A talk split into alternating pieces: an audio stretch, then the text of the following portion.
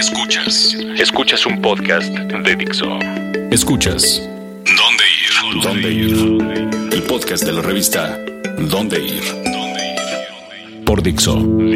La productora de podcast más importante en habla hispana. Hola, muy buenos días, tardes, noches, tengan todos ustedes. Bienvenido al podcast número 4, 5 o 6, ya no, no llevo la cuenta bien, pero bienvenidos una vez más. Muchas gracias a Dixo por el espacio para poder decir nuestras recomendaciones de dondeir.com, el podcast favorito del piojo Miguel Herrera y también de su hija. Y bueno, hoy me acompaña ni más ni menos que Esther Tete González. Hola. ¿Y quién es el podcast favorito dondeir.com? Es de Jon Snow.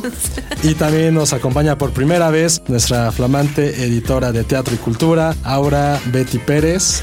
Que no sabemos cómo decirlo. Hola, y ¿qué además hay que avisarle para que no diga maldiciones. ¿Ya estamos al aire? Avise. ¿Qué se vio al aire? ¿Qué se vio al aire? Ninguna maldición. ¿Tres maldición? Venga. ¿Qué se oyó? ¿Qué dije? No, pues para saber cuánto me va a gustar gobernación. También que hablo yo del chino chong.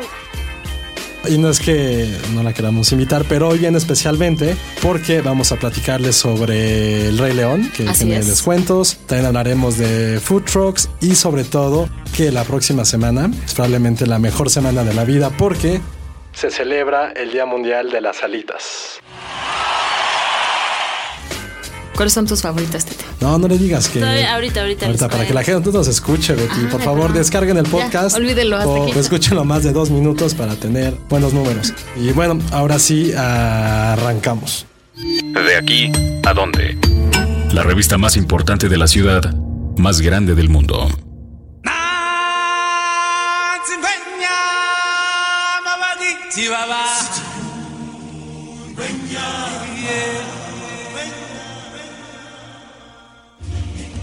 Y bueno, generalmente, voy a admitirlo, creo que ese es como un 98% de todos los hombres que nos escuchan en el podcast, no me gustan los musicales, ni en teatro, ni y mucho menos en cine.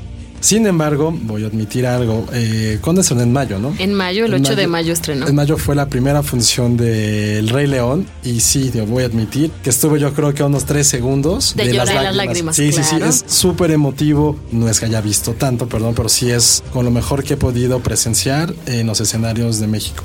Y justamente, Betty, tú tuviste ahí un acceso VIP backstage desde que llegó la producción. Desde hace casi cinco meses podríamos contarlo, porque ya van a cumplir tres meses en, en cartelera, pero desde hace cinco meses nosotros empezamos a relacionarnos un poquito con el elenco, con la producción, con todo lo que se estaba dando detrás de este musical de Broadway que ha roto taquillas en todas partes del mundo y que hasta el momento lleva más de 100 mil boletos vendidos en México. Como llenar una azteca entonces. y lo que le falta, porque ellos tienen pensado quedarse otros, bueno, dos años. Entonces, pues todavía nos queda mucho del Rey León para los que no han podido ir a verlas. Pero además están sacando muy buenas promociones, ¿no? También. Sí, eh, la gente se espanta mucho porque ve los precios. O sea, ¿cuál es el más barato? El más barato está en 800 pesos. Ok, ahora tengo miedo. El más caro. El más caro está en 1500. Ah, no es tanto, pensé que ibas a decirme 3 mil, 5 mil pesos. No, no, pero la gente se espanta porque pues para darlo de un solo golpe, si tienes tres hijos y los quieres llevar a todos, pues evidentemente sí es un gasto. Pero las promociones están muy buenas. En julio, por ejemplo, pasó la promoción de los estudiantes y todos tenían 350 pesos. Para cualquier estudiante que presentara la, credencial, todos podían pasar con, con credencial en 350 pesos. Y para los demás, eh, había promociones de tres meses sin intereses para tarjetas o incluso para compras adelantadas. Había, no sé si tú hoy lo comprabas para septiembre o para octubre, los precios bajaban un 20-40% de descuento. Y eso afecta en algo porque digo, no sé, el día que fuimos a la inauguración, bueno, no a la inauguración, a la premier. A la premier. Estaba el elenco completo. Generalmente cambian de Simba, cambian de Nala, cambian de Scar o sigue siendo el elenco, todo siempre es el mismo. Tienen programado que el elenco original que vimos nosotros en la premier se quede un año. Después me parece que había rumores de que iban a cambiar a Carlos Rivera, que es Simba.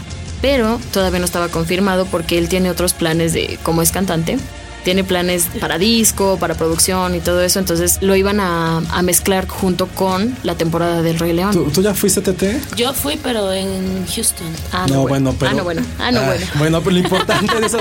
Si has visto en Nueva York, allá. Londres o lo que sea. Yo lo vi allá. ¿Qué es lo que habíamos platicado? Que, o sea, viendo incluso a la directora Julie Taymor, que es Julie probablemente como el rey Midas un poco de, De los musicales. Los musicales. Y de Disney. Y, eso, y es la misma producción que puedes ver en cualquier lugar del mundo. Y lo interesante, y creo que a mí lo que me gustó, porque sí fue como una inyección a mi infancia, es que son las mismas canciones con las que crecimos en el 94 de la película. Los disfraces, sí. Está espectacular. Los disfraces están espectaculares. Yo estaba platicando con una de las zarigüeyas, uno de los actores, y me contaba que De Timón. cuando... Ajá. Sí, claro. Sí, se llama Timón. No, no, no, pero es otro. ¿Qué es? Bueno, que eh, los disfraces tienen, fueron hechos así a la medida de cada, del cuerpo de cada uno. Y entonces, por ejemplo, él, para mover la máscara o para sonreír, tenía un aditamento que Un iba- dispositivo en el dedo.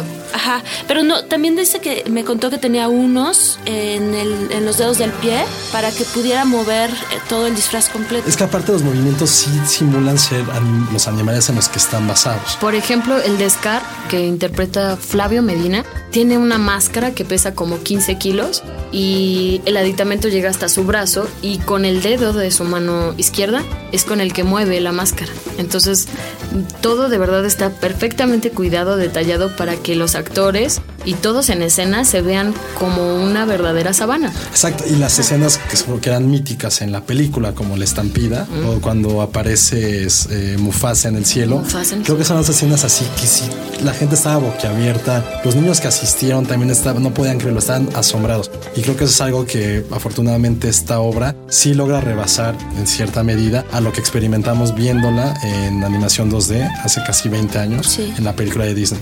Sí creo que es eh, la producción más importante que ha llegado, no solamente en el año, yo creo que es por mucho sí rebasa lo que pasó con Wicked. Pues rebasó fue un- por mucho Wicked, porque Wicked costó 80 millones de pesos. Pero salía Dana Paola, lo cual le da muchos, muchos puntos extras. Digo, perdón. No, pero costó 80 millones de pesos y el productor dijo que costó El Rey León el doble, muchísimo más que el doble.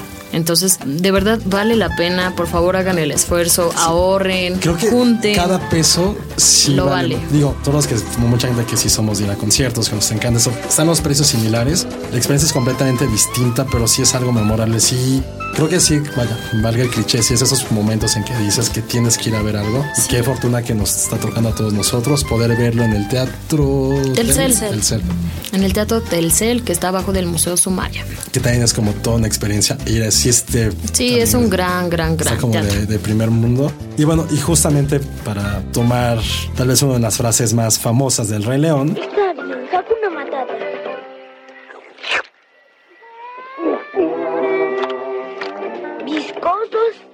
pero sabrosos. y para redondear esto, también vamos a hablarles en este momento de qué lugares en la ciudad, justamente ahora que es temporada, pueden comer bichos. Bichos. Bichos y animales exóticos. Uy. ¿no? Y uno de los lugares que les vamos a recomendar es el Mercado de San Juan.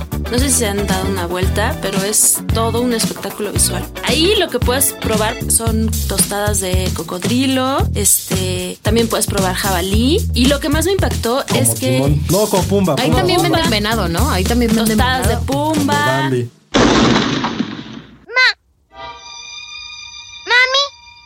Sí, Ya como todo es Disney, ¿no? Tostadas de Bambi. Sí, no, y además cada uno de los puestos tiene letreros con venta de cosas, pero en chino, en ruso, en idiomas que ni te imaginas, porque muchísima gente de todo el planeta llega a ver ¿Y este qué mercado. bichos podemos encontrar ahí? Pues hay de todo. Lo que más siempre se venden son los chapulines. Y los, Y los caracoles, ¿no? y los También. caracoles, ajá. Y otro lugar que también les podemos recomendar, que se está poniendo ahorita de moda, es la Casquivana. Porque ahí puedes probar mezcales con alacrán. Que ese es como, o sea, aparte de que venden ya toda esta carne de cocodrilo, que es como un lugarcito muy de moda que está justamente en, en los linderos de la Roma Sur y Roma Norte, es el mezcal de, de alacrán. Yo no me imagino dándole la mordida al alacrán. Es que es Tú dinos. crudosito. Mire, por ejemplo, ahora que hicimos los glotones, recordarán en los glotones que fuimos a Los Danzantes, este restaurante que está ahí en Coyoacán, enfrente de la Fuente de Sí, los que es Coyotes. como los líderes de comida oaxaqueña. Bueno, ahí nos dieron a probar caracoles, chamúes y gusanos de maguey. Pero unas de caras. pulque. Hacía unas caras, pero te lo juro, Tete, que estaban ricos. No, no miento, no miento, lo juro. Pero el único que sí sabía como rarito era el caracol. Ese sí no me gustó mucho porque se sentía como, no lo quiero decir, pero se sentía como una flema. Ah, gracias. Y Sí, todos como- hagan esa cara de... Es que yo me imagino que, o sea, como decías ahorita, crujiente el alacrán, no sé, como Pero que si siempre le les te has tenido mezcal, ya lo miedo. de menos es el alacrán. Sí, es lo de menos. Los chamúes, estos que te digo, son, son las chinches del maguey y son crujientes. Y cuando te los metes, de verdad se siente como, como polvito, se deshacen. Entonces ese no, es, eh, ese no es nada. Pero el caracol sí me dio mucho asco. Pues yo me acuerdo una vez en Oaxaca que me dieron un chapulín y le veía la cara y decía, no, no lo puedo morder. Otro lugar que les podemos recomendar es uno en el centro que se llama Don Chon. Este lugar es mítico porque es de comida prehispánica.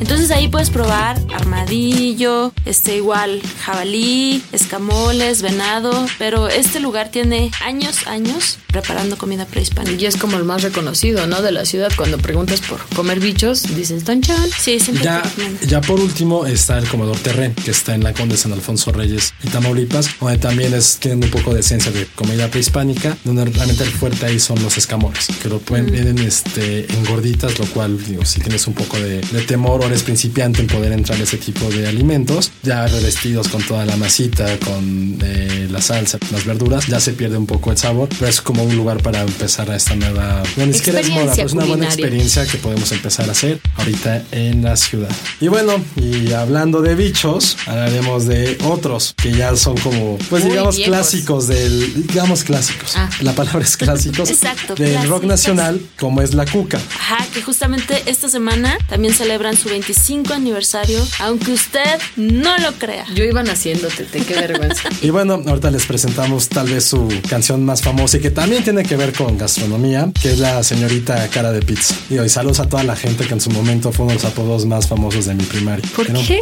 No sé, había como tres personas que le decían la cara de pizza. Te lo juro. sentido. La canción no tiene mucho sentido, pero bueno, aquí se las presentamos. Va a estar en el Metropolitan este 25 de julio, celebrando su cuarto de siglo.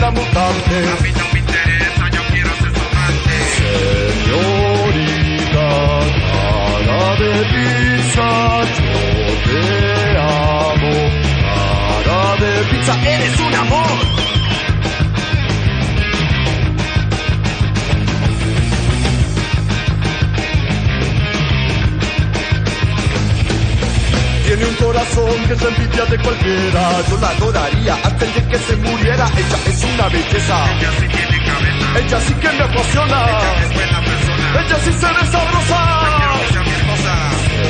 Señorita, cara de pizza,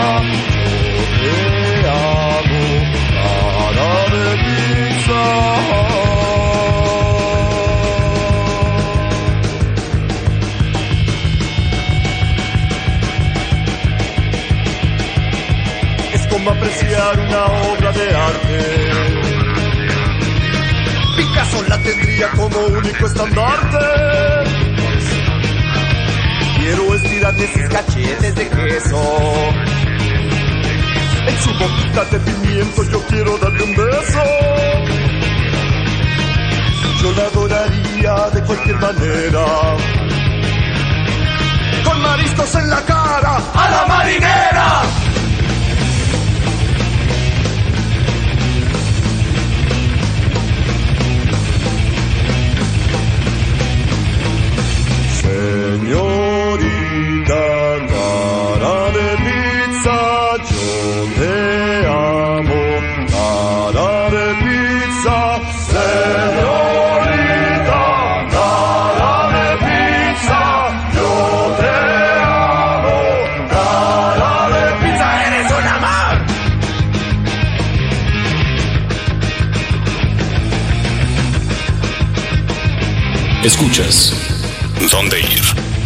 Ahora voy a verla y voy bien alimentado. No vaya a pasar lo que pasó aquel día pasado. Llegué con mucha hambre y le chingué una rebanada. Espero que perdone y no me mande a la chingada. Señorita cara de pizza, yo te amo. Cara de pizza, señorita cara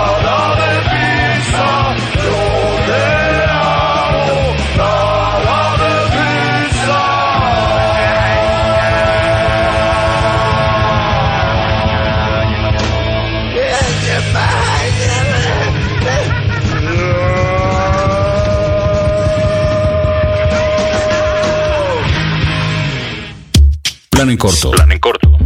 ¿Qué hacer y dónde ir esta semana? Y bueno, seguimos con este podcast calórico y ahora hablaremos de que este lunes, no sé quién hace estos días festivos, pero le agradezco infinitamente, porque este lunes es el Día Nacional de las Alitas. Yo estaba, yo me puse a investigar para este podcast. Ay, sí. Ay, sí. Y este, estaba leyendo que justo hace 50 años eh, en Estados Unidos estaban como esperando un partido de fútbol muy importante y hubo un bar en donde no tenían que ofrecerle a los clientes y entonces dijeron, ay, pues saca el pollo y échale. Y de ahí nacieron las alitas. Ah, ¿te cae? Y, y aparte, según esto, se inventó en un viernes. Ah. Justo un viernes 27 de julio de hace Ah, ok. 50 años. ¿Y yo porque un viernes? ¿Qué tiene que ver? Es como, ah, no Porque ningún- fue el partido en viernes y entonces estaba llegando la gente a ese bar. Y ahí fue cuando nacieron las alitas. Por eso este es el ¿Cuál es tu día fuente, nacional. Wikipedia. Wiki. Wiki Pues así. Wings. Pero bueno, gracias a Dios que nació este partido, porque creo que las alitas sí es como el snack Sí. por excelencia para cualquier evento deportivo. Para- no, para evento cualquier- deportivo para cualquier momento del día. Y bueno, nosotros somos bastantes fanáticos en dónde ir. Oh, sí. Y ahorita les presentamos eh, nuestras alitas. De hecho, la semana pasada nos fuimos a comer alitas y Josué pidió las más picosas del lugar No eran las más para picosas, que las muriéramos todas las mujeres de la mesa. Y no pasó nada. Fuimos, bueno, justamente creo que es uno de los lugares. Es una franquicia, a veces a lo mejor la menos conocida, pero son las alitas. No tienen, afortunadamente tienen bastantes salsas. Hay, es orientado un poquito como al público infantil. Tienen incluso allí como una botarga incómoda. Wingalesio. Que de repente estás comiendo y llega y te baila y es como de no quiero hacer el ridículo. Pues tienen bastantes alitas dulces, tienen como unas cuatro o cinco variedades. Y de ahí van escalando directamente hasta las más picosas, evidentemente, son de habanero. Hay de teriyaki, hay de limón, pedimos de chipotle. Pues suena bien, pero yo las únicas que identifico por su sabor y picor son las que están en el barril del coyote, que está ahí en la glorieta del Scott. En la bendita Narvar. Bendita y gloriosa Narvarte. A ver, esa, no las conozco, pero a ver, véndamelas. Pues mira, es, es una cantina. La verdad es que es una cantina un poco Del barrio, del del barrio. barrio, del barrio, acá. Pa- no, no para ir elegante, no para ir de corbata, Josué. Pero lo interesante es que de snack tienen alitas y las puedes pedir en paquete, así como en cualquier puesto de Ajá. alitas. Pero tienen unas muy, muy picosas que son de tamarindo con habanero y otras de mango con habanero. Y la verdad es que no dudo mucho que puedas comerte 10. Eso es un reto que llegará. Tenemos que romper. Y justamente creo que hay otras que están como muy poco valoradas porque hay algo que el nombre representa mucho más de su sabor, que es Hooters. Yo amo esas, son las más crujientes del planeta. Esta nadie nos va a creer, pero yo se los digo. Ya tengo mucho tiempo y se los juro que no vas a ir para ver a las meseras. Ay, ajá. Sí vas a ir por las Va alitas. para que le canten en su cumpleaños y lo vistan de pollo. Ya me pasó alguna vez, sí lo hice. O sea, no va por las pechugas, va por las alitas. Pero ahí creo que es de los lugares donde mejor puedes disfrutar de cualquier evento deportivo. Está lleno de teles, muy buen ambiente y las mejores alitas. Justamente esa parte crujiente. Sí. Que a veces, o sea, depende si te gusta. Si quieres más, pues como masa que carne. Digo, sonó muy mal hablando de Hooters. Pero ahí es uno de los grandes lugares que, que puedes ir. Tiene muy buenos nachos también. Sí. Y sobre todo, luego que nunca han tenido, ojalá alguien que nos escuche de Hooters que nos pueda avisar. ¿Por qué cambiar el nombre de las salsas? Yo crecí Sí. con la Chernobyl, ahorita de repente es la 311 o 611. Sí, o, lo cambiaron. o Three Mile Island. Porque no todo sé. se tiene que renovar, Josué. Pero no, ese no es renovado. siempre es el mismo Acepta el menú, cambio. Yo siempre pido chicas. las Daytona. No pican Ah. tanto. Y están buenas, son de niña. Sí, sí, sí. Y también tienen como el, me- el mejor nombre a las salsas picosas que son las muy, muy macho. Y bueno, y ya para finalizar, que ya nos queda po- poquito tiempo y fue algo que prometimos, eh, vamos a hablar de Food Truck Station, eh, este evento de tal cual de camiones gastronómicos. Hicimos bastante gordos en este podcast, no me Ajá, había, no importa. no había dado cuenta. Así Pero es lo somos. que hay en la ciudad, es lo que hay. Y bueno, esto es este fin de semana. Sí, va a ser en un festival de. El cosas festival. El Paso del Gato que va a traer como cosas vintage Ujú. que están de moda en la ciudad. Entonces va a haber un desfile de autos, ya saben, clásicos, antiguos, de colección. Van a ir todos vestidos de pin-ups, Está muy de rockabilly. chicas rockabilly. Exacto, exacto. Pero hay mucha gente que le gusta eso. Y, Y ahí- y la verdad es que se ven guapas vestidas así. Sí, sí, es como un gran fetiche. Sí, sí, sí. Y ahí van a estar los food trucks de Food Trucks Station. Que Josué nos recomienda siempre de ahí las albóndigas. Ah, las albóndigas de Mog son enormes. No son no lo de tamaño, sino son bastante ricas. Mog es un lugar, este, creo que se especializa en burritos. Nunca pensarías que hay tan buenas albóndigas. O sea, ya tal cual quiero que me paguen en albóndigas, que me las pongan en la mano como película de Adam Sandler, pero son bastante buenas. Y en general lo que procura este festival de food trucks, además de la comida, es como tener como ciertas experiencias. No, cuando generalmente su base está en la colonia Roma, llevan invitados para que hagan como algunos trucos de magia, llevan en grupos. Y sí creo que es el festival mejor organizado a nivel camioncitos. Sí, y tienen un, un camioncito de marquesitas, que son esto de postre de Mérida y de esta zona que sureste. Ajá. Del sureste. Están buenísimas, buenísimas. Ahí solo he probado creo que los cupcakes. Dios santo. Y bueno, eh, después de tanto lo que les hemos dicho de comida, pues bueno, ya es hora de despedirnos, deseándoles muy buena semana, que hagan ejercicio después de todo lo que van a ingerir. Y una vez más, agradeciendo a toda la gente de Dixo por este espacio.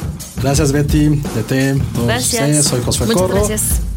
Esto fue el podcast de dondeir.com. Dixo presentó el podcast de la revista Dónde Ir. El diseño de audio de esta producción estuvo a cargo de Aldo Ruiz.